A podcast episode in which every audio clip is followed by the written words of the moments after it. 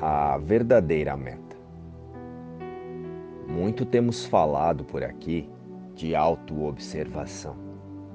Porém, hoje não vamos nos estender com explicações, descrições e sugestões para nos observarmos.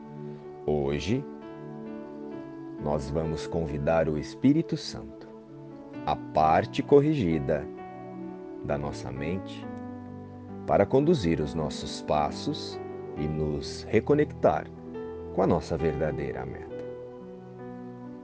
Então, hoje, soltamos o controle e todas as ideias de bem-estar no mundo e nos colocaremos à disposição de Deus. A nossa meta será representar Deus em todos os lugares que estivermos. Em todos os encontros, nós vamos ter em mente uma frase, e ela será a nossa chave de reconexão.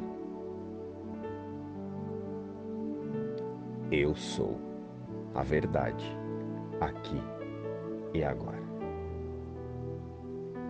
O foco será trabalhar a nossa mente para soltar o controle e as angústias que projetamos no cenário.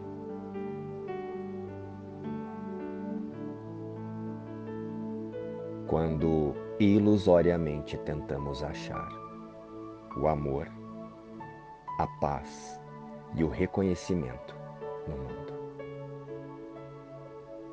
Luz e paz. Inspiração. O livro Um Curso em Milagres.